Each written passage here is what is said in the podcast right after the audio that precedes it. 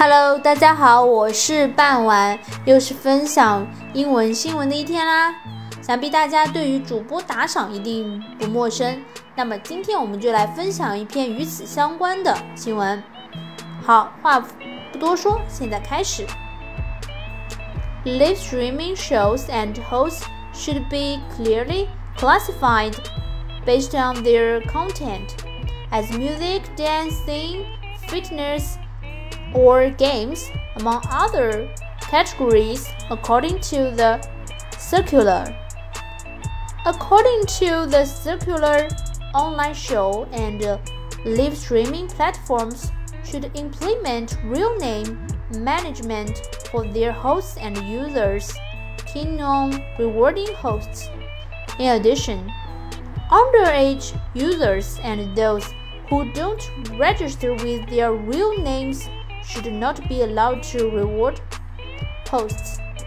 The platforms should also put a cap on rewards given to hosts. When a user's daily or monthly amount of reward reaches half the limit, the platform should send an alert. Users will be allowed to reward hosts after they confirm through a short messaging service.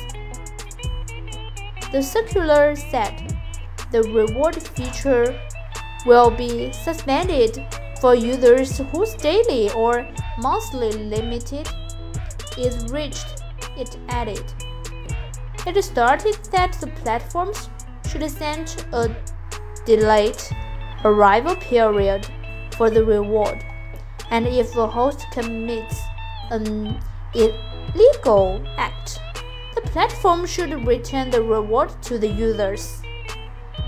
不知道大家听懂了多少呢？主要还是讲相关于打赏之类的话题，还是希望未成年人在于打赏的这件事情上面呢，能有家长还是多多看护。毕竟孩子的知识方面啊，心态方面不是很成熟，也希望打赏平台上面能做出一些。有效的措施，防止这样的一些行为。好啦，今天的英语新闻分享就到此结束啦，拜拜。Thank you for your listening. Goodbye.